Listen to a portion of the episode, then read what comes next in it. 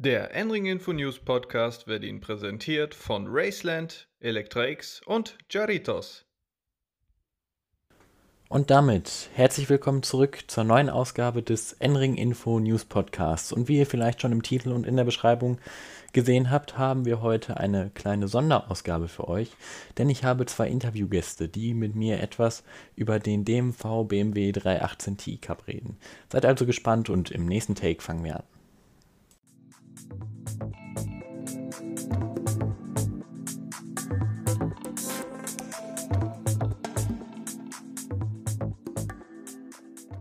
Und damit freue ich mich jetzt, die bereits angekündigten Gäste begrüßen zu dürfen, die heute mit mir über den DMV BMW 318 Ti Cup reden. Und das sind einmal Sebastian Vollack, der Meister des TI Cups im letzten Jahr. Hallo. Ja, hi Max, schönen guten Abend. Und einmal Alex Striege, der Verantwortliche für Pressen und Presse- und Öffentlichkeitsarbeit des TI Cups. Hallo. Ja, hallo Max, hi Sebastian. So, und wie bereits angekündigt, freue ich mich erstmal, dass ihr beide heute Abend den Weg zu mir gefunden habt und äh, wir ein bisschen über den TI Cup reden können. Ähm, und erstmal an alle vielleicht, die noch gar nichts von dem Cup gehört haben, an Alex die Frage. Was ist so das Konzept des TI Cups? Was ist der TI Cup im Kern?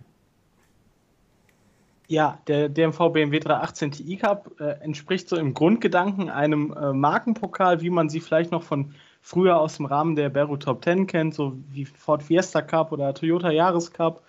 Ähm, einfache Autos, kostengünstiger Motorsport, chancengleicher Motorsport, wo im Endeffekt der Fahrer im Mittelpunkt steht und nicht das große Budget entscheidet und die äh, großen Strukturen dahinter, wie sie vielleicht in anderen Rennserien entscheidend sind. Also kann man so sagen, dass es noch reiner, purer Motorsport in seiner, in seiner ursprünglichsten Form. Auch Sebastian kann, kann sich dazu gerne äußern. Ja, auf jeden Fall. Das ist der Grundgedanke des Cups und äh, genauso ist, äh, finden halt auch die Rennen statt. Also wir sind wirklich eine familiäre Gruppe und äh, fahren alle mit gleichen Autos und ähm, ja, wir haben schöne Zweikämpfe auf der Strecke und eine gute Zeit neben der Strecke. So kann man es halt auf den Punkt bringen, ja. Jetzt ist es ja, ja so, absolut. Ja. Entschuldigung. Alles gut, Alex, rede zu Ende. Also, ja, äh, da hat Sebastian absolut recht. Äh, vor allen Dingen, was glaube ich bei uns auch sehr außergewöhnlich für die heutige Zeit ist, ist die Tatsache, dass man abends noch zusammen im Fahrerlager sitzt, äh, fachsimpelt, ein Bierchen zusammentrinkt und einfach noch gemeinsam eine gute Zeit hat und nicht jeder direkt nach dem Rennen ins Hotel verschwindet und man sich erst am nächsten Tag kurz vorm Start wieder sieht. Jetzt ist es ja so, dass der dass der TI Cup in, letzter, in den letzten Jahren sehr stark gewachsen ist. Vor allem auch zu diesem Jahr. Wir kommen ja noch gleich auf den, auf den Saisonstart in diesem Jahr. Ähm, vielleicht mal so eine grundlegende Zusammenfassung. Wie ist denn das Rennkonzept und ähm, wie ist so die Geschichte des TI Cups in den letzten Jahren, Alex? Ja, also ursprünglich angefangen hat es äh, vor fünf, sechs Jahren. Da haben sich zwei, drei Leute, unter anderem der Andreas Jürgens, ähm, Florian Sternkopf und Henry Czerny, zusammengetan und gesagt, wir wollen gerne kostengünstigen Motorsport betreiben. Und dann hat man sich überlegt, wie kann man das machen, was für ein Fahrzeugkonzept brauchen wir, was für einen Rahmen brauchen wir. Und dann ist man relativ schnell auf die BMWs gekommen und hat sich äh, vor allen Dingen die erste Zeit mal im Rahmen des äh, Bördesprints in Oschersleben aufgehalten. Da ist man dann ähm, die ersten ja, zwei, zweieinhalb Jahre im Prinzip gefahren, bevor man dann gesagt hat, also nur Oschersleben ist ja auch ein bisschen langweilig, wir wollen auch gerne mal ein bisschen was anderes sehen. Und dann ist man schon ähm, relativ äh, schnell mit der DMV NES 500 Meisterschaft zusammengekommen, mit dem Thomas Röpke und seinem Team und hat dann ähm, sich dort mit angeschlossen. Ist dann auch zum Beispiel am Nürburgring gestartet in den letzten Jahren und äh, seit 2000 und 19 seit dem letzten Jahr haben wir die Serie geöffnet für andere Teams äh, außer Czerny Motorsport. Die haben bis dahin halt die Autos alle alleine eingesetzt und dann hat man es geöffnet. Dann sind zum Beispiel Teams wie äh, Humble Motors, das Team von äh, Sebastian dazugekommen, wie Smirless Racing, wie ATT. Und so sind jetzt über die Zeit immer mehr Teams dazugekommen, bis dass wir jetzt in diesem Jahr wirklich ein wie ich finde, sehr schönes Starterfeld. Aktuell mit 26 äh, Autos beim ersten Rennen in, äh, Laus am Lausitzring letzte Woche hatten. Und es gibt noch viele weitere Teams, die jetzt im Moment auch im Aufbau beschäftigt sind, sodass äh, das Teilnehmerfeld durchaus auch noch wachsen wird im Verlauf der Saison und auch in der nächsten Zeit mit Blick auf 2021. Das klingt doch auf jeden Fall äh, sehr vielversprechend und etwas, worauf man ein Auge äh, werfen sollte. Wie bist du denn dann auf den TI Cup aufmerksam geworden und wie bist du dann auch eingestiegen, Sebastian?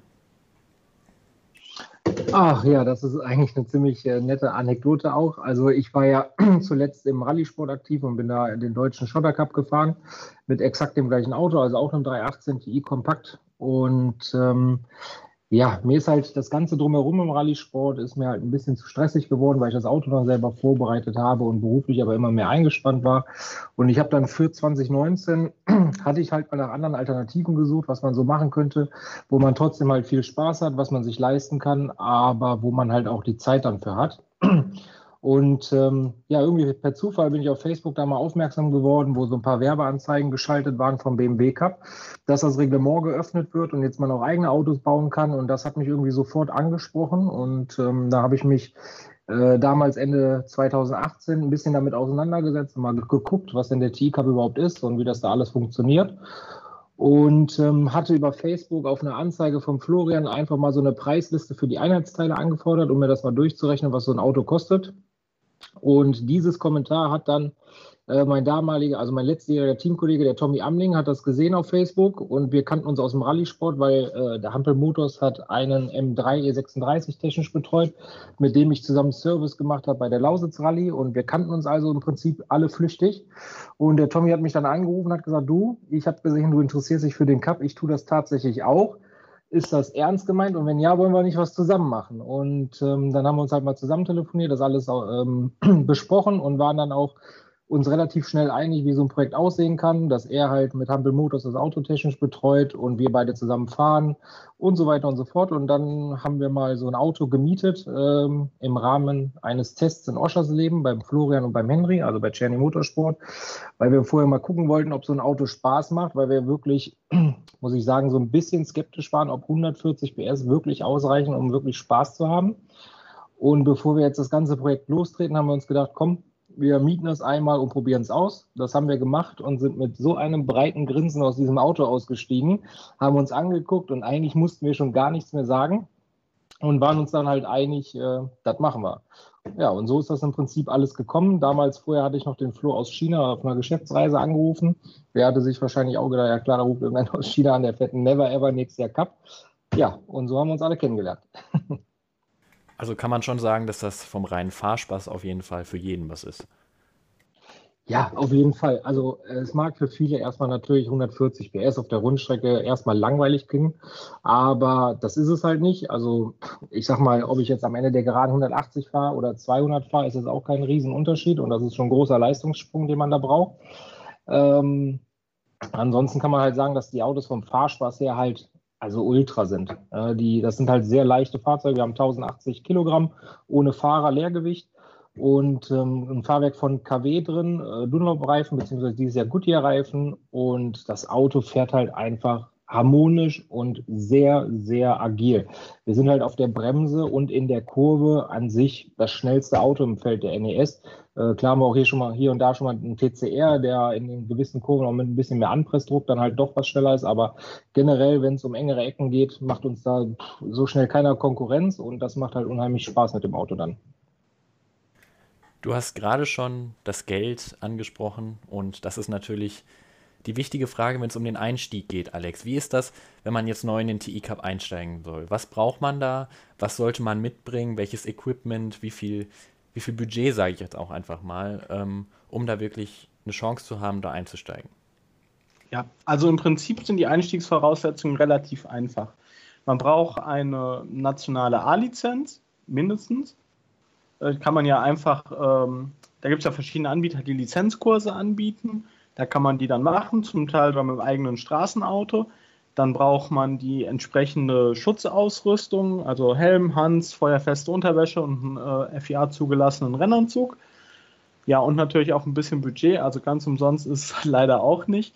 Und ähm, da reden wir aber von einem vergleichsweise für Motorsportverhältnisse überschaubaren Budget. Wenn man jetzt zu irgendeinem Team geht und sich so einfach einmietet, also du kommst freitags an die Strecke, machst da deine Abnahme, fährst dein Training, fährst dein Quali und dein Rennen, kannst Sonntagabend wieder nach Hause fahren, kommst in drei Wochen wieder zum nächsten Rennen. So ein klassisches Arrive and Drive Paket, wie man das so nennt.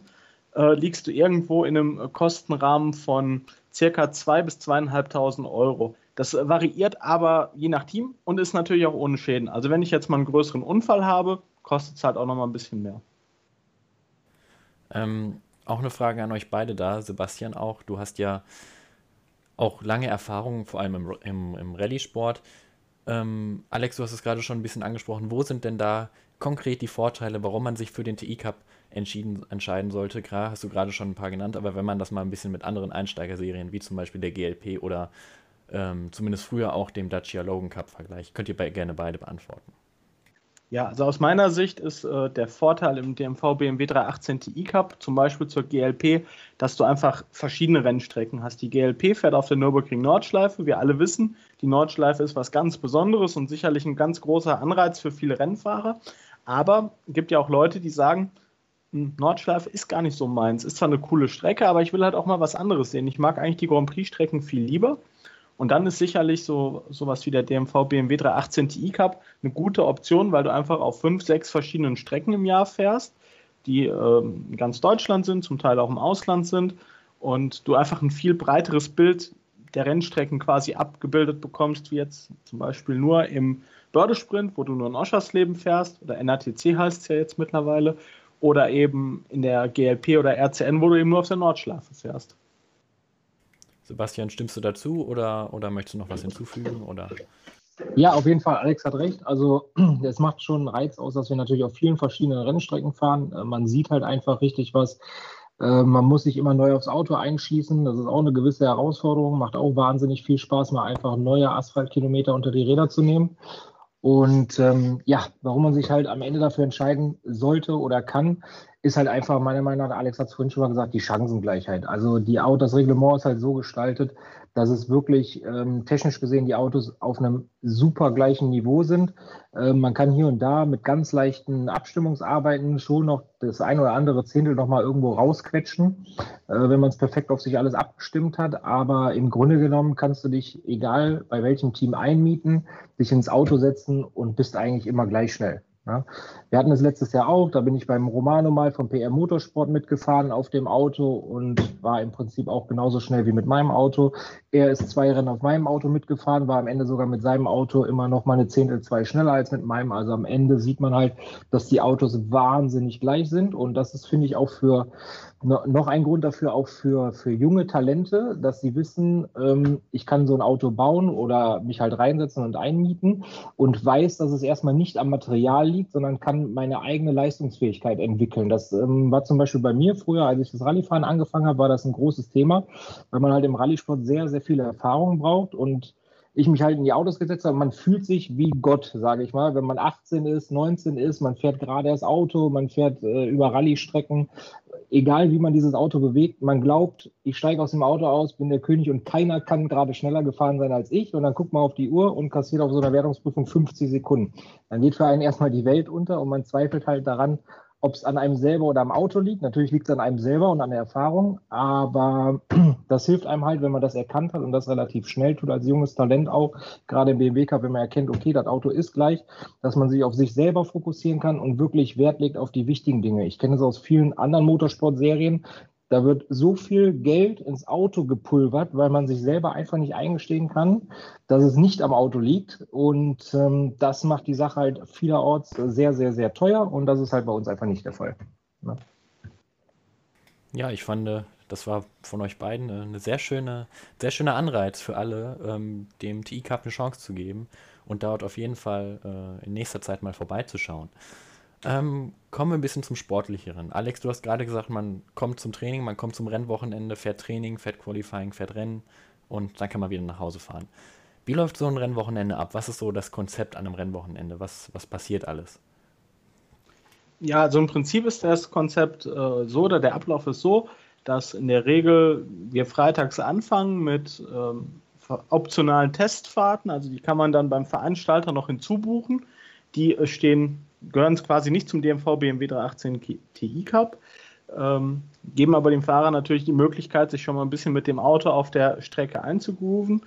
Dann ähm, ist am Nachmittag meistens ein freies Training und ähm, zum Abend hin ist dann ein äh, Qualifying. Da sind die Zeiten jeweils immer so 30 bis 45 Minuten. Also es ist gar nicht so ganz so viel Fahrzeit, die man da hat. Und äh, am nächsten Tag in der Regel steht dann äh, der Rennlauf an. Das sind bei uns äh, zwei Stunden.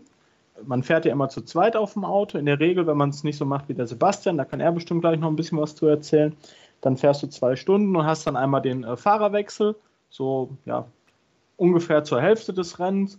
Und ähm, dann fährt man entsprechend das Rennen. Dann ist die Siegerehrung, man nimmt seinen Pokal und fährt nach Hause.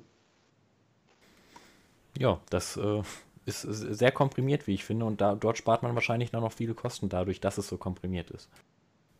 Ja, also die meisten Veranstaltungen sind ja bei uns Zweitagesveranstaltungen, so dass man mit relativ wenig Zeitaufwand so ein Rennwochenende absolvieren kann. Reicht also, wenn man dann am Freitag früh morgens oder, oder vielleicht auch äh, am Donnerstagabend anreist. Und oft ist man dann auch am Sonntag einfach schon wieder zu Hause und kann montags arbeiten gehen oder in die Schule gehen oder was halt äh, sonst so ansteht. Jo, jetzt bevor wir zum Sportlichen genau von Sebastian kommen, wie du ja gerade schon angesprochen hast, müssen wir natürlich noch über ein, ein Thema sprechen und das ist, das ist Corona. Ähm, die Saison sollte ja schon viel früher starten. Jetzt ist sie zum Glück am letzten Wochenende gestartet. Noch einmal kurz an Alex. Ähm, wie habt ihr, wie seid ihr durch Corona durchgekommen mit dem Cup und, und wie ist jetzt das Hygienekonzept für die, für die Rennen, so ganz grob zusammengefasst? Ja, also es war natürlich für uns alle nicht so ganz leicht, jetzt ähm, ja, zu Hause zu sitzen und abzuwarten. Wir hatten eigentlich Ende März unseren Saisonstart in Hockenheim. Da hieß es auch lange, ja, der kann vielleicht noch stattfinden unter gewissen Auflagen. Dann wurde er letztendlich doch abgesagt. Das hat natürlich alle sehr geschmerzt. Ähm, dann ging das eigentlich so weiter. Wir hätten im Juni in äh, zwischendurch noch im Mai in Oschersleben fahren sollen. Das wurde dann schon relativ früh abgesagt. Da mussten wir dann leider auch drauf verzichten, waren dann nochmal zu einem gemeinsamen Testtag in Zandvoort, was dann alle nochmal so ein bisschen motiviert hat und aufgebaut hat, durchzuhalten bis zum ersten Rennwochenende. Unser Lauf in Assen wurde dann letztendlich auch abgesagt, sodass wir dann am vergangenen Wochenende am Lausitzring starten konnten.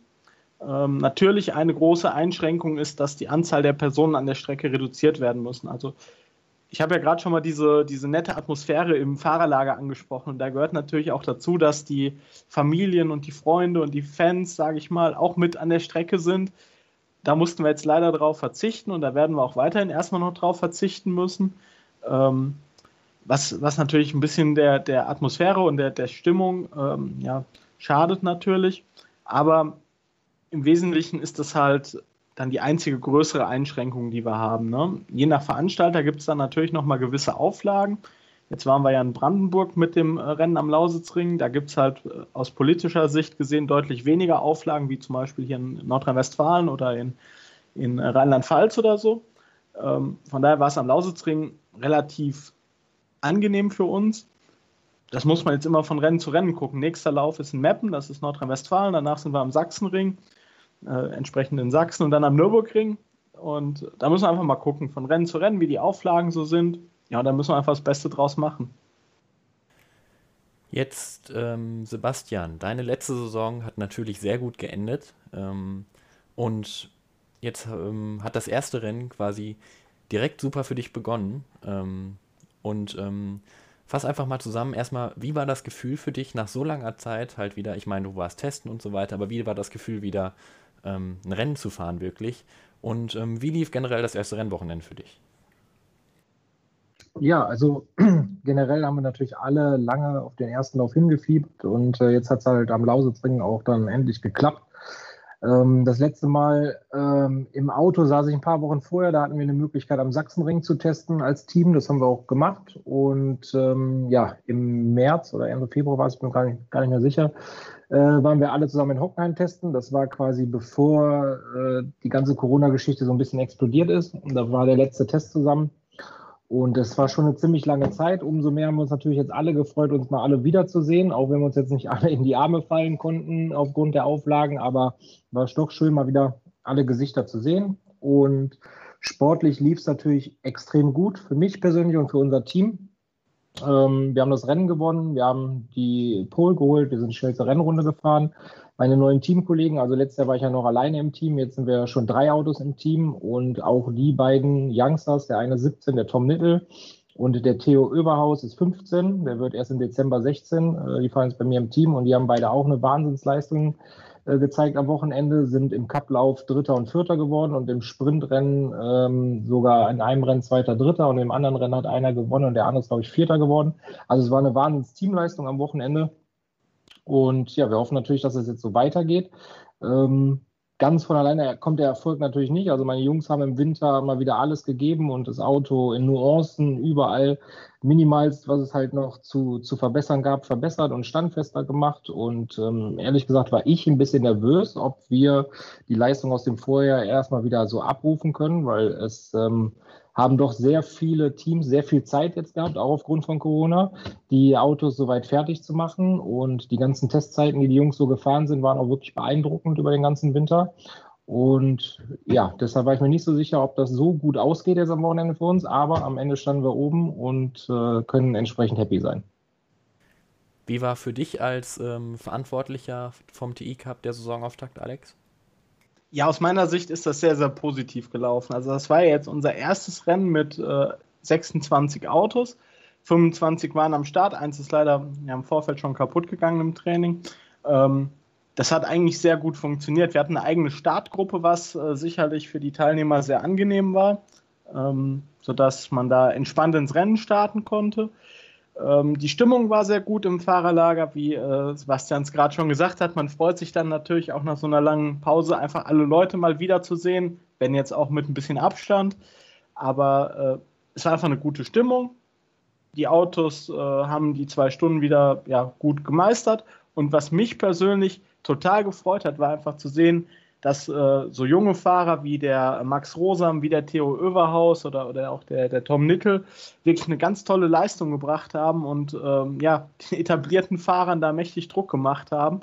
Ähm, das ist äh, natürlich eine Bestätigung dafür, dass das Konzept funktioniert, dass man auch als junger Fahrer, der vielleicht noch nicht so viel Rennerfahrung hat, da gut mithalten kann in so einem Feld.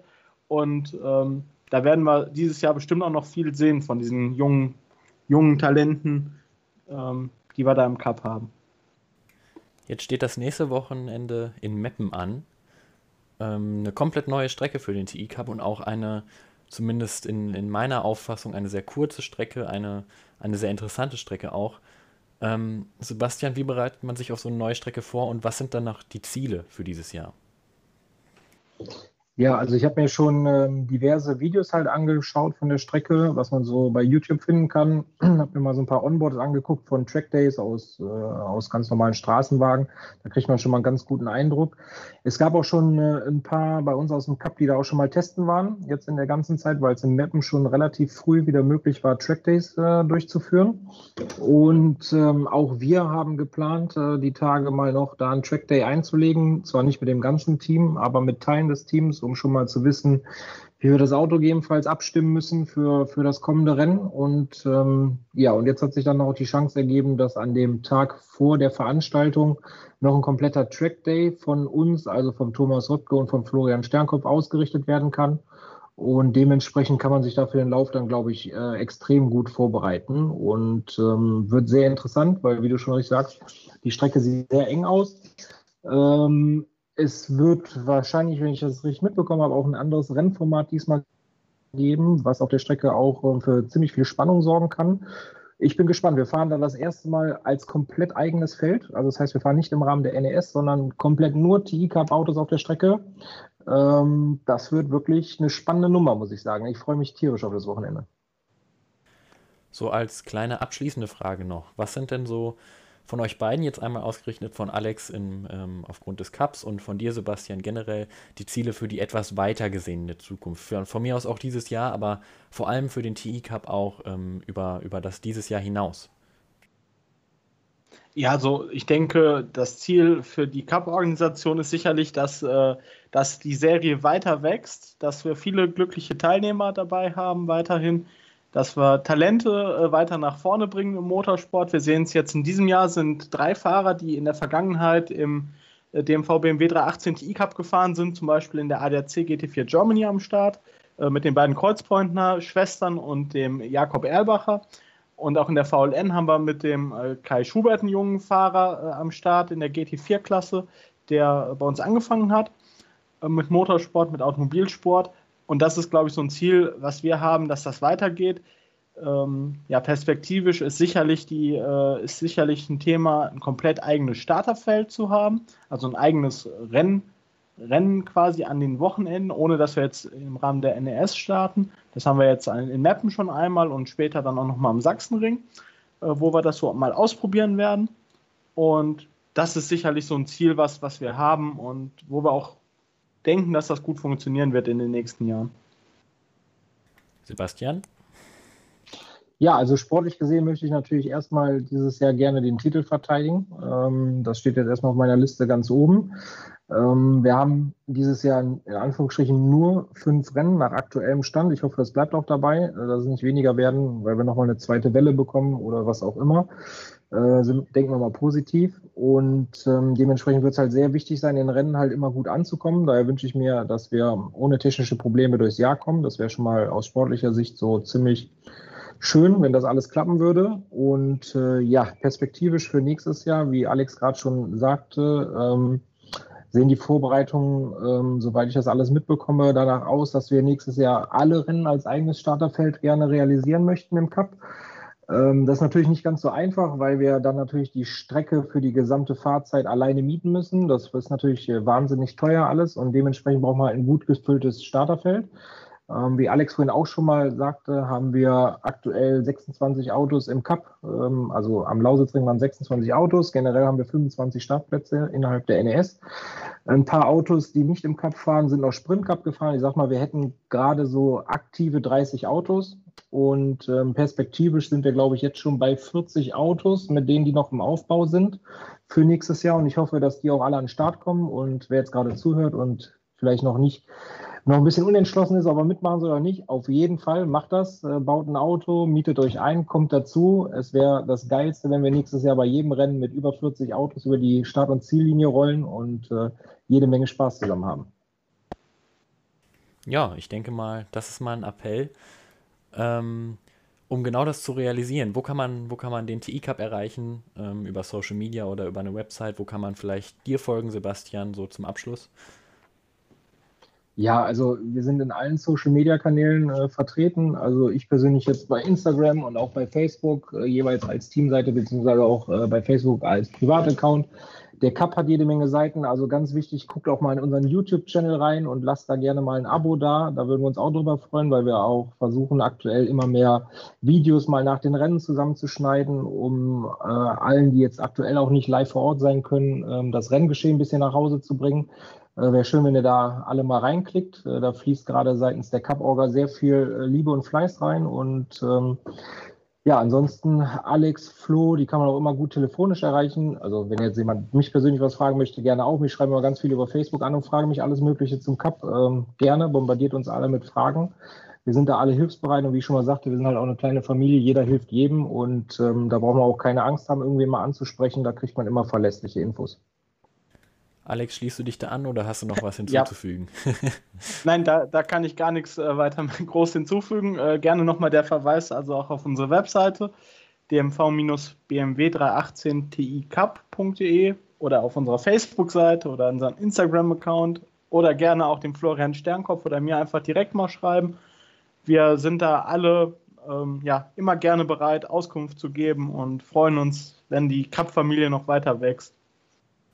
Ja, dann bedanke ich mich bei euch beiden für die heutige Ausgabe. Hat mich sehr gefreut, dass ihr beide heute hier wart. Hat mir Spaß gemacht, mich mit euch zu unterhalten. Und äh, ich wünsche euch beiden alles Gute für den Cup und auch für die sportliche Karriere im TI Cup. Vielen Dank. Ja, danke, Max. Danke. Und danke nochmal für die Einladung. Sehr gerne.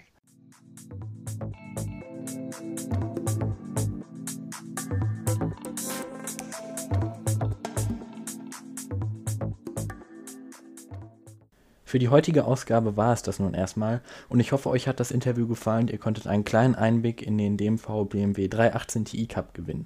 Ihr fragt euch jetzt mit Sicherheit, ob noch weitere News aus der vergangenen Woche kommen. Die kommen auch noch, aber erst morgen. Morgen um 20 Uhr sprechen wir noch einmal über die News der vergangenen Woche und über den zweiten RCN-Lauf, der am vergangenen Wochenende stattgefunden hat. In diesem Sinne, bis morgen, bleibt gesund, euer Max Rentfort.